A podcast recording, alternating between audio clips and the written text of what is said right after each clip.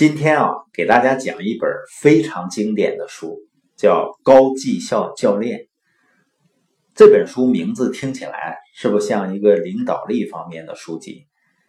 但是你不能简单的把它归为领导力或者管理方面的书，因为你拿它用来教孩子，同样非常有效。这是一本非常重要的，能够改善。我们和他人之间的沟通，能够激发他人内心力量的一个里程碑式的著作。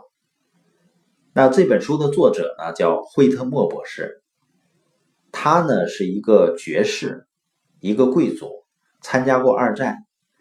二战之后呢，他回到英国，办了一个体育俱乐部，教大家打网球啊、滑雪啊、开赛车等等。结果呢，他在这个俱乐部里面发现一个非常有趣的现象是什么呢？因为有的时候他的俱乐部里面的网球教练人手不够，那怎么办呢？滑雪教练正好多了，他就请那个滑雪教练说：“啊，你来帮帮忙，你来带一下网球课。”滑雪教练说：“我不会啊，我也没打过。”他说：“没关系，你试试看。”然后呢，那个滑雪教练就战战兢兢的去教那个网球课。结果让人感到意外的是什么呢？经过一个学期的教练以后呢，发现那个滑雪教练教出来的网球选手，往往比那个网球教练教出来的打的都更好。这是不是很奇怪啊？他都不会怎么教的呢？你看看啊，正是因为他不会，所以呢，他对队员说：“你来击球。”那队员呢，就砰的一声击了一下球。那如果击完球，如果他是网球教练，他会怎么办呢？他就会说：“你这个动作哪儿哪儿不对，比如你的腰这个用力的方向不对，再来一次。”这是网球教练的办法，因为他懂啊，他能看出问题，他就从自己的角度去教。那滑雪教练，因为他不会呀，所以他说呢：“你觉得自己刚才打的怎么样？你觉得哪儿的力没发出来？因为他不会，所以他就用问的方式。那队员说：我觉得好像腰上的力不太够。”滑雪教练就说啊，那你调整一下，你看你怎么调整能把这个力发出来，发的更好。那这次怎么样呢？这次我觉得胳膊好像不对，那你就再调整一下胳膊。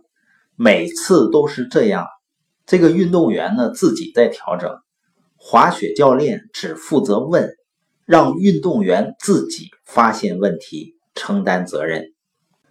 结果最后呢，发现这些滑雪教练教出来的水平更高。当然，这些滑雪教练教的都是有网球基础的。同样，像那个澳大利亚游泳队，游泳队的教练呢，竟然不会游泳。这个队得了冠军以后呢，非常高兴，就把这个教练呢扔到水池子里了。结果教练在里面喊救命。为什么这些不会的人反倒能够教出更好的队员？咱可以设想一下，如果一个队员呢整天被人盯着，在旁边不断的说“你应该这样，你应该那样”，你觉得他打球打的有劲儿吗？而另外一个呢是自己体会说“我应该这样调整，我应该那样调整”，那责任在谁的身上呢？这个方式呢，类似于我爱人学的那个叫儿童技能教养法。他这个教养法的理念呢，是不认为孩子是有错误的，需要纠正、需要改变的，而是认为呢，他们只是需要学习新的技能，所以会使孩子从关注点呢，从改变自己的行为上，转变为呢，主动学习新的行为、新的技能上。那惠特莫博士呢，就根据他的发现，沿着这个思路进去，发展出来一套模型。那这是一套提问的模式，用这一套提问的模式呢，就能够快速的激发对方心中想把事情做好的动力。那我们今天播音的核心呢，就是通过滑雪教练教网球的故事，告诉我们呢，如果我们作为一个教练的话，不要总想着去教给别人一些什么东西，而是通过提问。去启发对方内心解决问题的方案和承担责任的意识。